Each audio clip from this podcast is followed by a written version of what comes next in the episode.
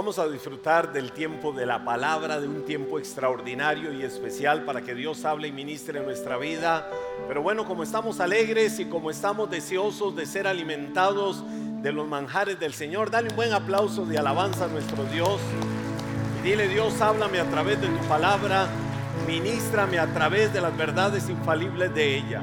Estoy compartiendo un tema que le he llamado creer sin límites. Dilo conmigo, creer sin límites.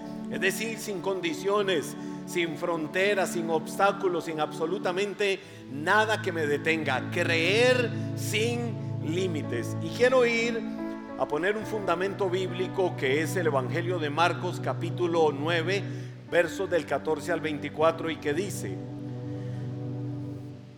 cuando regresaron a donde estaban los demás discípulos, vieron que los rodeaba una gran multitud y que algunos maestros de la ley discutían con ellos. Oiga, algunos maestros de la ley discutían con ellos. Cuando la multitud vio a Jesús, todos se llenaron de asombro y corrieron a saludarlo. ¿Sobre qué discuten? preguntó Jesús. Un hombre de la multitud tomó la palabra y dijo, Maestro, traje a mi hijo para que lo sanaras. Está poseído por un espíritu maligno que no le permite hablar.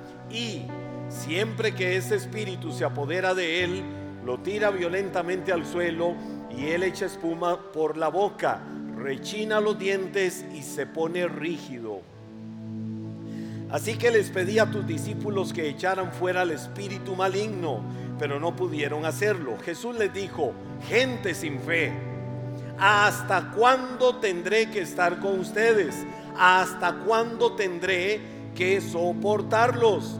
Tráiganme al muchacho. Así que se lo llevaron. Cuando el espíritu maligno vio a Jesús, le causó una violenta convulsión al muchacho, quien cayó al piso retorciéndose y echando espuma por la boca. ¿Hace cuánto tiempo que le pasa esto? preguntó Jesús al padre del muchacho. Desde que era muy pequeño, contestó él. A menudo el espíritu lo arroja al fuego o al agua para matarlo. Ten misericordia de nosotros y ayúdanos si puedes. ¿Cómo que si puedo?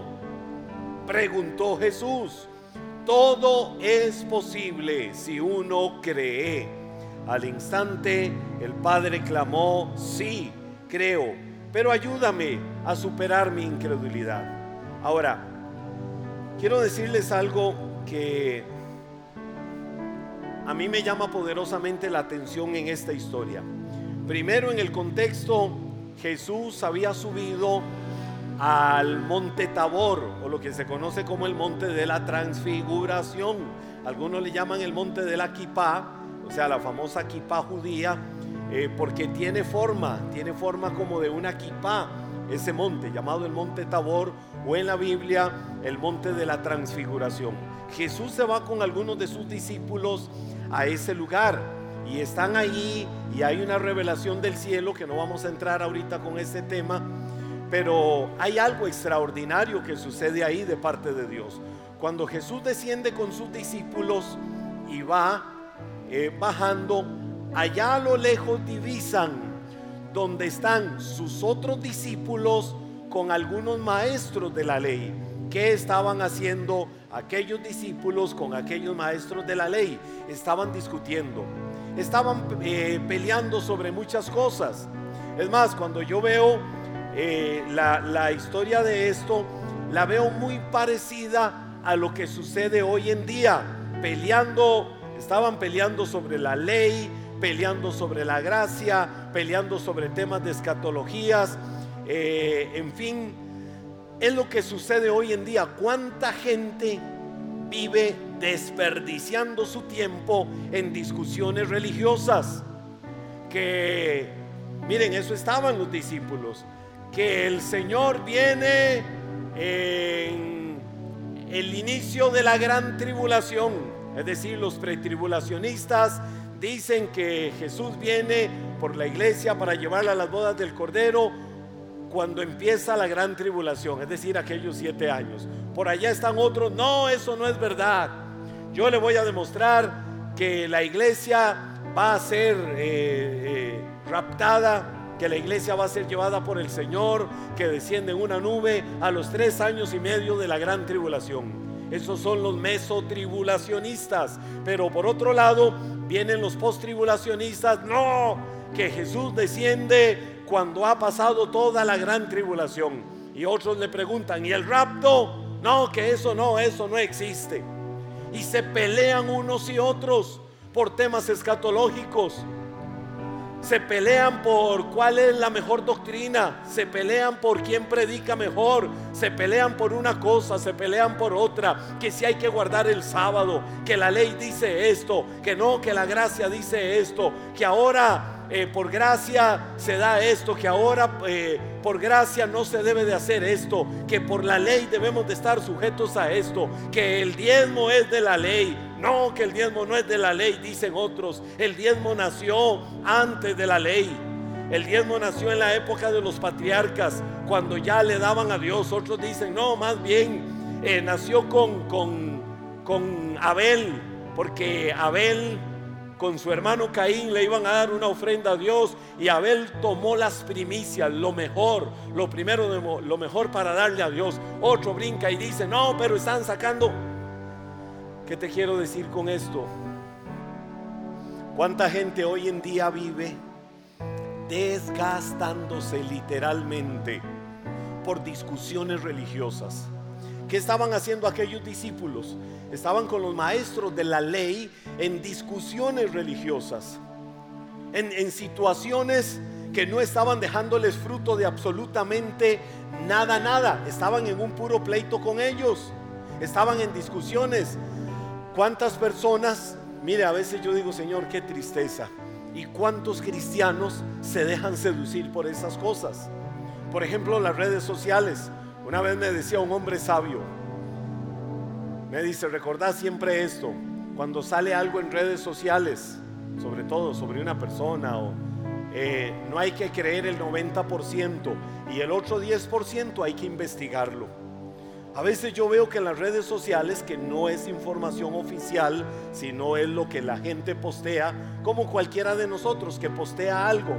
En las redes sociales sale algo, ¡ay, mire lo que sacaron de fulano de tal! Yo no sabía que fulano era así. ¡Ay, mire lo que sacaron de fulana! ¿Y qué están haciendo las redes sociales hoy en día? Destruyéndole la vida a mucha gente. Porque la gente lo que hace es eh, ver algo en redes sociales, no hay criterio, no hay objetividad, no hay análisis, no se va a la fuente primaria, sino que lo primero que ven, oh, yo no sabía esto. Y entonces terminan creyéndolo. Y a veces caen hasta en la irresponsabilidad de comentar aquello. Ah, con razón. Yo le veía a ese o yo le veía a aquella, esa carita así, y, y no era eso. Qué decepción, qué tristeza. A cuánta gente del entorno de la fe, a cuánta gente de los entornos deportivos o de muchos le han marcado, le han dañado la vida literalmente por los juegos de chisme, de murmuración y en todo lo que la gente cae en las redes sociales. Cuidémonos de eso. Ahora yo digo, porque hay tanta, mire, cada quien es dueño de lo suyo, pero yo digo, Señor, ¿por qué hay tanta gente dedicada o sacan ratos y se desgastan para estar viendo chismografía en redes que hizo este, que hizo aquella, eh, que comió, que no comió, eh, cómo se viste, cómo no se viste, cuando hay tanto material que pudiéramos estar hasta compartiendo en nuestras propias redes sociales. Mire, y hablo en primera persona, Maná Iglesia CR, ese es el nombre nuestro de la iglesia en las redes sociales. Todos los días postea materiales de calidad que uno dice, wow, si así como mucha gente chismea y mucha gente agarraran lo que, lo que la iglesia postea y lo comparten en sus redes sociales, a cuánta gente no estaríamos dándole vida y alimentándoles del amor de Dios. Yo mismo en mis redes sociales, en mis páginas oficiales, no hablo de mi muro de Facebook, que eso es como lo que tiene eh, casi la generalidad de las personas, sino en mis páginas oficiales, Pastor Henry Zúñiga, en Facebook, en Twitter, en Instagram y por ahí también estamos en TikTok. Eh, lo que nosotros posteamos y la gente lo compartiera, a cuántos estaríamos dándole vida, a cuántos estaríamos edificando, a cuántos estaríamos alimentando de las verdades de Dios. Pero hoy en día las redes sociales parecen que son la voz oficial de medio mundo. Y yo le digo a la gente, lo que estás leyendo o lo que viste o lo que estás compartiendo es información oficial, es de primera mano porque muchas veces nos volvemos injustos en eso. Ahora, para mí, ¿cuál es el punto? ¿Cuánta gente se desgasta en eso? ¿Cuánta gente despilfarra el tiempo en eso? ¿Qué estaban haciendo los discípulos? Estaban en, en discusiones vanas con los maestros de la ley. Y llegó un hombre con su hijo endemoniado, con su hijo que tenía un serio problema que literalmente aquel demonio lo estaba destruyendo. Y se lo trajeron a los discípulos de Jesús, porque eran los discípulos de Jesús, para que le ayudaran. ¿Y sabe qué sucedió? No pudieron ayudarlo. ¿Por qué? Porque su corazón y su mente estaba puesta en esto. Y cuando se tuvieron que enfrentar a una verdad espiritual, ay, no sabemos. Bueno, ahorita viene el pastor a ese sí, ese se le para al frente a un demonio y el demonio huye. O está una persona en medio de una liberación demoníaca y, a las 3 de la mañana, hoy, ahora quién podrá defenderme. Llamemos al paz porque el paz sí tiene unción para reprender demonios. No, el mismo espíritu que me vivificó a mí es el mismo que te vivificó a ti. El mismo que me capacita a mí es el mismo que te capacita a ti. Jesús desciende y cuando ve aquella escena, sus discípulos en pura chismografía, sus discípulos en puras discusiones, peleándose por temas religiosos con los maestros de la ley, y vino alguien con una necesidad que podía despertar en el corazón de ese hombre el creer en el Dios de los milagros, pero no sucedió así. Jesús se enojó ¿Hasta cuándo tengo que estar con ustedes? Les dijo. ¿Hasta cuándo tengo que soportarlos? A ustedes les dijo Jesús. ¿Cómo es posible que no pudieron ayudar a un hombre que tenía necesidad? Ahora viene la parte extraordinaria. Jesús llama al papá del muchacho y él le da una descripción de la situación de sus hijos. Ahora, Viene Jesús y le da una hermosa respuesta a este hombre. El hombre, el hombre le decía a Jesús que lo ayudara. Jesús viene y le responde. Cuando el hombre le da toda la descripción, Jesús, el hombre viene y le dice, ten misericordia de nosotros, ten misericordia, ayúdanos si puedes. Y viene Jesús y le dice, ¿cómo que si puedo? ¿Cómo que si puedo? Y viene Jesús y le dice, ¿puedes creer? hombre, puedes creer, puedes creer, porque es que al que cree, al que cree, todo le es posible. Es decir, Jesús estaba quitándole la idea al hombre de que dejara de pensar en el mismo Jesús, porque Él tiene el poder. Lo que el hombre tenía que aprender era a creer él mismo, a creer sin límites. No era si Dios podía hacerlo o no, era que el hombre aprendiera a creer en su fe, que el hombre aprendiera a creer que ese que estaba ahí, Jesús, sí podía hacerlo. Jesús le dijo, ¿puedes creer? Es que al que cree, todo le es posible. ¿Y cuál fue la respuesta del hombre? Señor, sí creo. Es decir, lo que me estás diciendo yo te lo creo. Porque yo sé que tienes el poder para extender tu misericordia y ayudarnos. Pero Señor, y mire la actitud de este hombre, que aunque parece contra, eh, contradecirse porque dijo yo creo, inmediatamente viene y dice, pero ayúdame porque soy un incrédulo. Incrédulo, ¿quién es? La persona que no puede creer, que aunque quiere que todo cambie, que aunque quiere que las situaciones sean diferentes, que aunque quiere ver milagros, que aunque quiere ver la respuesta de Dios, que aunque quiere ver maravillas sucediendo alrededor de su vida, esa persona es incrédula. Entonces el problema no está en si Dios puede o no hacer un milagro. El problema no está en si Dios puede o no cambiar una vida. El problema está en mi incredulidad. Por eso Jesús le dijo, si puedes creer, al que cree, todo le es posible. ¿Sabe qué me hace ver esta historia? Cuánto nos desgastamos demasiado en discutir las escrituras y no hacemos lo más importante, creerlas. No sé si alguno captó en su corazón lo que acabo de decir. ¿Cuánto nos desgastamos en discutir las escrituras? Y no hacemos lo más importante, creerlas. Digo esto con temor y temblor y con mucho cuidado. A lo largo de toda mi vida de ministerio he sido un autodidacta. Me gusta estudiar, me gusta prepararme, me gusta todos los días leer, me gusta estar al día, me gusta confrontarme conmigo mismo con temas de la Biblia, eh, me gusta formarme una imagen de los escenarios, de cómo eh, fueron las vivencias. Pero aparte de esto, y aquí es donde digo, digo esto con temor y temblor, los que me conocen saben que yo no soy nada arrogante, nada altivo, nada orgulloso. Parezco, pero no, dicen que los pelones somos así. Pero no. Pero te voy a decir algo, tengo mis títulos universitarios de ministerio. Tengo mis títulos como teólogo, como administrador con énfasis en eclesiología. Tengo casi mi licenciatura porque solo mi tesis me faltó y ahí la dejé. En algún momento retomo eso en la carrera de ciencias de la religión y me he preparado. Pero aquí es donde te digo, todo eso es basura. Es basura.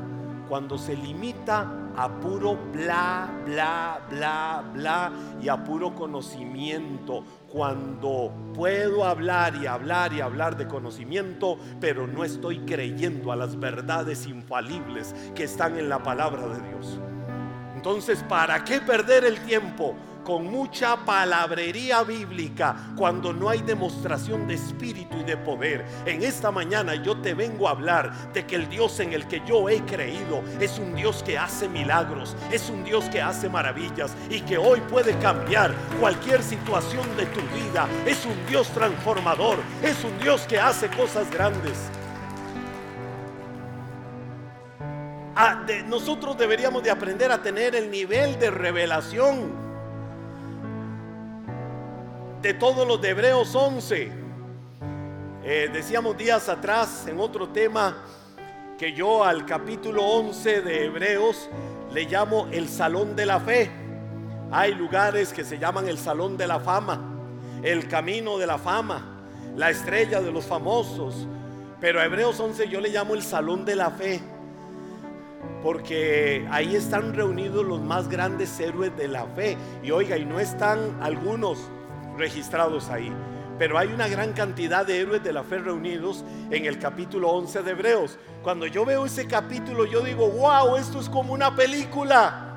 Vivo esa película, me encanta toda la saga, toda la serie de películas de estas que se llaman Los Indestructibles, que reúne a, varios famosos eh, eh, actores, Silvestre Stallone, Arnold Schwarzenegger, Statham, eh, Chuck Norris, ah, mire, ahí hasta se metió Antonio Banderas y, una gran cantidad de estos. Y yo digo, wow, toda esta gente en toda esta saga de películas, los indestructibles, se reúnen y logran grandes éxitos eh, y grandes triunfos en esto.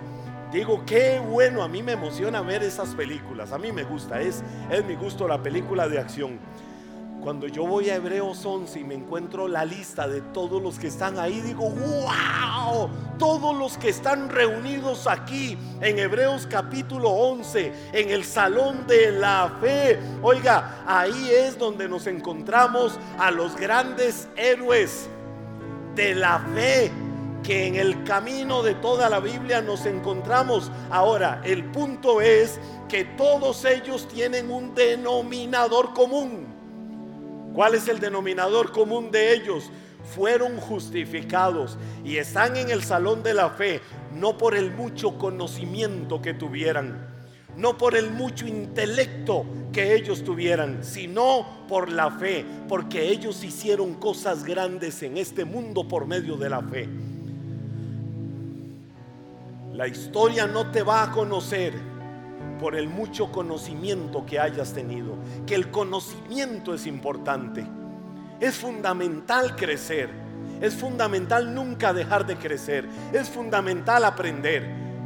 Pero la historia no va a hablar de ti por el mucho conocimiento que tengas. La historia va a hablar de ti por el legado que dejes, demostrando que Dios está vivo y que en el Dios que creíste en tu vida hace proezas, hace maravillas y es capaz de cambiar el corazón más duro y es capaz de cambiar una situación destructiva por una situación poderosa y llena de su gloria. No es lo mismo saber algo de Dios que creerle a Dios algo. No es lo mismo saber algo de Dios que creerle a Dios algo. Atesoremos en nuestro corazón dos consejos, dos puntos importantes. Número uno, activemos la fe. Di conmigo, activemos la fe.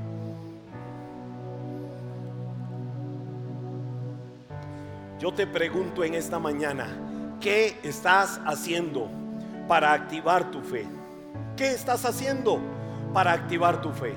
¿Qué estoy haciendo para que cada día se active mi fe. Mau ahora decía, hace dos años que no le estoy sirviendo a Dios. Encontré em, empecé a llenarme de excusas, de justificaciones, empecé a buscar en todos los demás los culpables de todo lo malo y todos hacen lo malo y yo sí estoy haciendo lo bueno. Yo soy la persona que está eh, bien. Vino el Señor, lo quebrantó, Vino el Señor, le doblegó su orgullo con una actitud humilde, admirable. Vino aquí dijo, pido perdón porque el problema estaba en mí, en su propia familia, en su propio matrimonio, en su ser padre, yo soy el que tiene la razón, yo soy el que dice las cosas como se tienen que decir, yo actúo así porque yo tengo la razón, pero vino con una actitud humilde a decir, Dios ha venido cambiando todo. ¿Cuándo empieza eso? ¿Cuándo empieza a verse el cambio? Cuando empieza a activarse la fe. La fe estaba en un estado pasivo.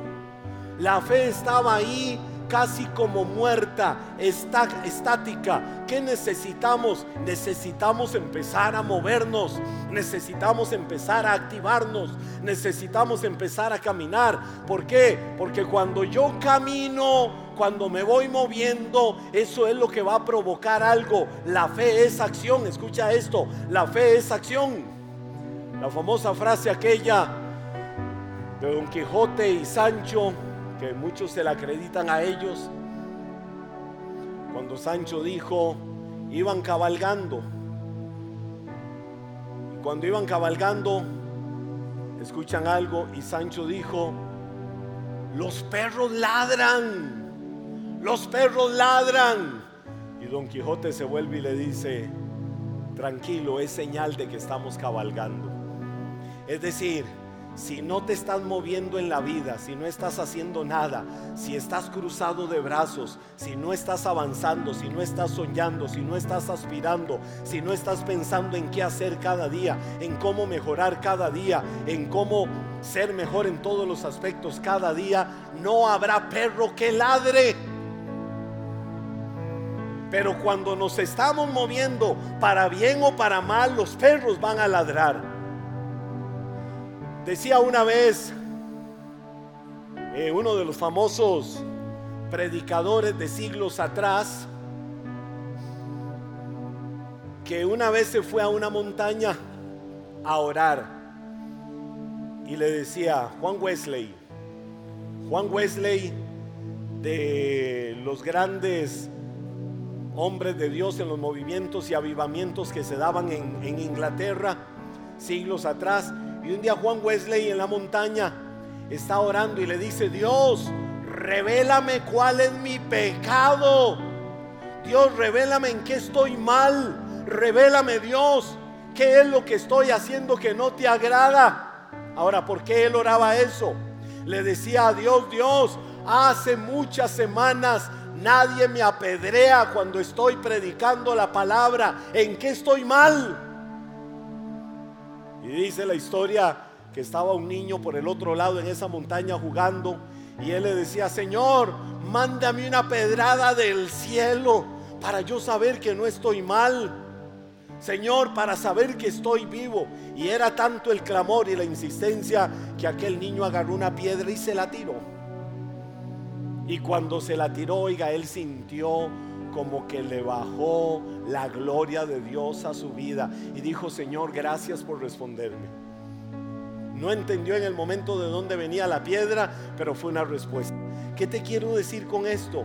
Si estamos estáticos en la vida, nadie va a hablar nada.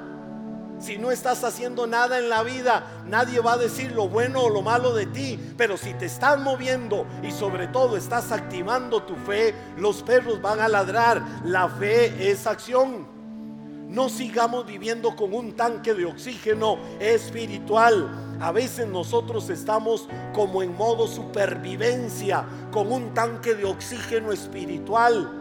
Cada día de nuestra vida, activémonos ya. La voluntad de Dios es que creas. La voluntad de Dios es que avances. No sigas entonces con ese tanque de oxígeno. Mire, creer es tan importante. Es tan importante que la gracia de Dios funciona solo con fe. O te lo digo de la manera negativa. La gracia sin fe no funciona. Pero para que haya fe, yo tengo que creer. La fe es la acción que precede al creer. Yo creo en algo. Estoy creyendo en algo. Entonces, ¿qué hago? Cruzo el puente de la fe para llegar al otro lado. ¿Cómo fuimos salvos nosotros? Porque un día entendimos que la sangre de Cristo nos justificaba y nos perdonaba y nos borraba todos nuestros pecados y que Jesús podía empezar a ser el Señor de nuestra vida. Entonces vine y creí y creí y dije, Señor, yo creo que tú puedes cambiar mi vida. Yo creo que tú puedes hacer algo. ¿Qué tengo que hacer ahora? ¿Qué votos pago? ¿Qué actos sacrificiales o religiosos hago? No, ninguno. Solo cruzo el puente de la fe y al otro lado llego a una vida justificada, donde ya no existe el pasado, donde ya no existen tus pecados. Ahora existe una nueva criatura, porque estamos en Cristo y somos nueva criatura, lavados por la sangre del Cordero.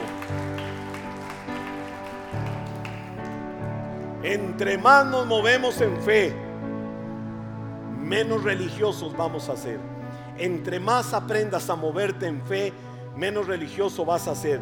No nos preocuparemos tanto por las formas de hacer las cosas, sino por el fondo de las cosas. No vamos a ver tanto la forma, sino el fondo de las cosas. Entonces, ¿qué necesito? Activar mi fe. Activar mi fe. Moverme, eh, actuar. Número dos, ¿Qué necesito? Necesito un mover inusual. Di conmigo, necesito un mover inusual. ¿Cómo sucede un mover inusual? Para un mover inusual, para que haya un mover inusual, necesitamos personas inusuales. Pero para que hayan personas inusuales, necesitamos pensamientos inusuales. Es decir, Dios te dio una capacidad y es la capacidad de que tengas pensamientos inusuales, que no pienses igual que los demás, que si todos dicen el camino es hacia allá y para allá vamos suave, espérate un momento, ¿y por qué no ir hacia allá? Pensamientos inusuales. Se van 12 espías de Israel a ver la tierra y 10 vieron todas las circunstancias y 10 llegaron a decir, no se puede entrar a la tierra prometida. Pero llegaron dos con pensamientos inusuales, Josué y Caleb, y dijeron, ¿cómo que no se puede entrar a la tierra? Y los demás decían, pero ahí estaba la raza de los gigantes, nos van a devorar, nos van a destruir. Y viene Caleb y le dice, no, eso es mentira. Esos gigantes van a ser como pan comido. El gigante que se ha levantado contra tu vida, que te amedrenta, que te llena de temor, que te llena de incertidumbre, va a ser derribado, va a ser destruido. ¿Por qué cosa? Caleb vino y dijo, porque el Señor nos prometió que Él iría con nosotros. Y si el Señor va con nosotros, ningún enemigo nos puede derrotar. Pasemos por donde pasemos, ningún enemigo nos puede derrotar, porque la promesa de Dios es que Él iría con nosotros.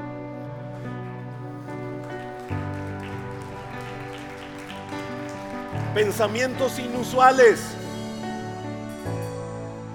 Llega un hombre llamado Moisés y el Señor le dice, quiero que saques a mi pueblo de la esclavitud y lo lleves a la tierra prometida.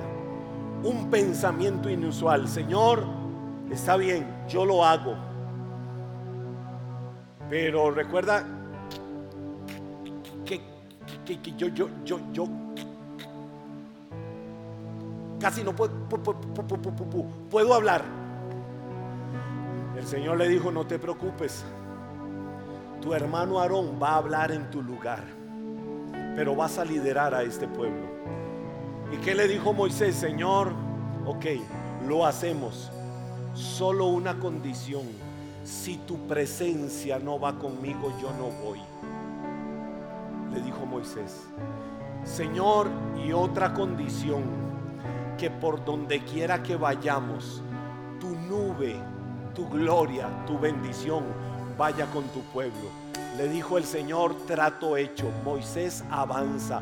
¿Por qué Moisés avanzó? ¿Por qué Moisés conquistó el desierto? ¿Por qué Moisés superó los más grandes obstáculos? ¿Por qué se pudo abrir el mar rojo de la imposibilidad? ¿Por qué salió agua de la roca del pedernal? ¿Por qué en el desierto de Shur las aguas amargas de Mara se convirtieron en aguas dulces? ¿Por qué todos los días maná del cielo bajaba? Porque Moisés fue al frente con pensamientos inusuales. Y Moisés dijo, Señor, si tu presencia va conmigo, yo estoy seguro de que pase lo que pase, vamos a tener éxito. Y no le temió a todo lo que tenía que enfrentar, no temió a todo lo que tenía que vivir, no temió a todas las situaciones que tenía con las que tenía que lidiar. ¿Por qué? Porque estaba seguro que la presencia de Dios iba con él.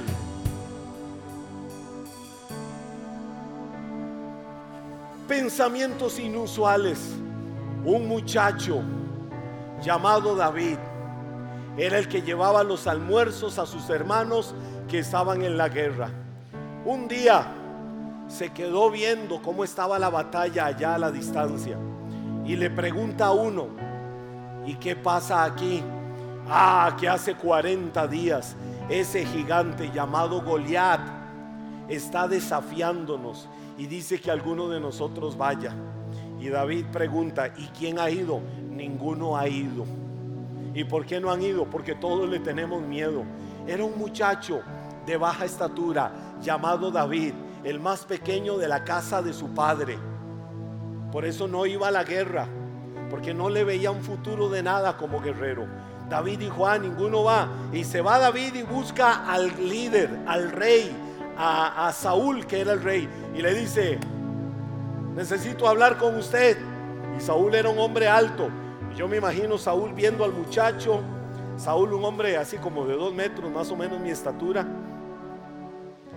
Y, un hombre fornido, un hombre eh, eh, atlético y ver a ese muchacho ahí. Y donde David le dice, necesito hablar con usted. Sí, ¿qué pasó muchacho? Ninguno ha enfrentado al gigante. No, ninguno ha enfrentado al gigante. Yo voy a enfrentar a ese gigante.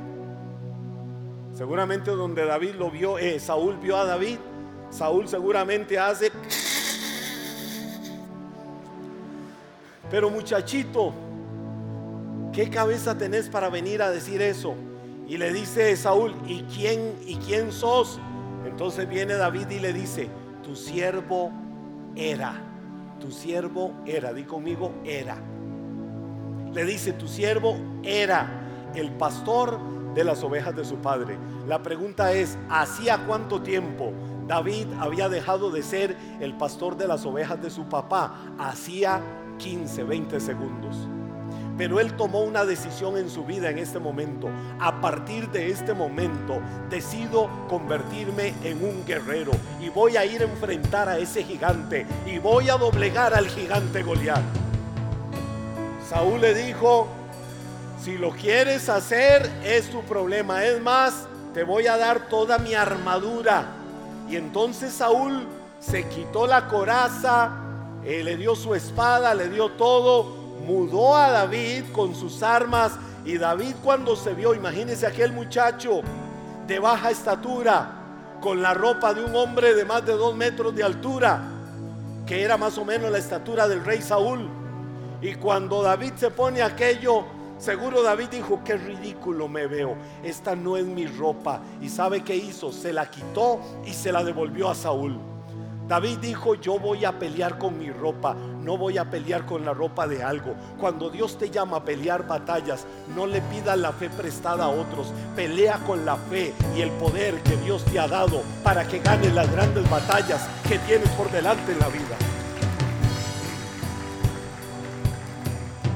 Viene David y tiene al gigante al frente. Y el gigante donde lo ve, seguro le dice, te voy a hacer papilla. Con un dedo te hago papilla. Viene David y le dice, ¿sabes qué? Gigantón, tontón, venís a mí con espada, con lanza, con jabalina, con todas tus amenazas y todo lo que quieras venir a mí para amedrentarme y derrotarme y matarme. Pero te voy a decir algo. Yo me imagino la paz, pero con qué autoridad habló David. Y le dijo, ¿sabes qué? Vienes con todo eso y todo lo que te dé la gana, pero yo, yo vengo a ti en el nombre de Jehová de los ejércitos, el Dios de los escuadrones de Israel, a quien tú, hijo del diablo, te atreviste a provocar. Oiga, como decía alguien, seguramente cuando David soltó esas palabras, en el cielo el Señor dijo, ay, ay, ay, ay, ay, ay, ¿cómo yo voy a hacer quedar mal a mi siervo? ¿Cómo voy a hacer quedar mal a David? Le voy a dar la victoria. ¿Por qué? Porque Él usó mi nombre para declarar que iba a ganar una gran batalla y yo no lo voy a dejar avergonzado y no lo voy a dejar derrotado. ¿Sabe qué sucedió al momento? Aquel que dijo, vengo en el nombre de Jehová de los ejércitos, doblegó a un gigante que nadie había podido doblegar y le cortó la cabeza. Ahí murió el enemigo. ¿Cómo lo hizo? Con las armas que él tenía. Dios te ha dado armas. Levántate con las armas que Dios te ha dado para que empieces a ganar las grandes batallas del Señor para tu vida. Ponte de pie. Cuando logras algo en la vida, no lo logras por suerte. Lo logras por pensar diferente.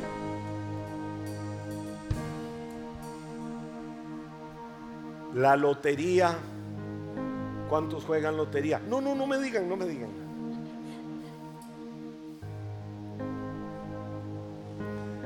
La lotería se la pega uno entre millones. Es más, le, voy a decir algo. Nunca en mi vida, nunca en mi vida en mis cortos, casi, casi, en mis muy cortos, casi, casi, casi, casi, casi, 52 años. Yo sé que Mau parece más viejo que yo y le llevo 11 años. Sigue el Señor formando.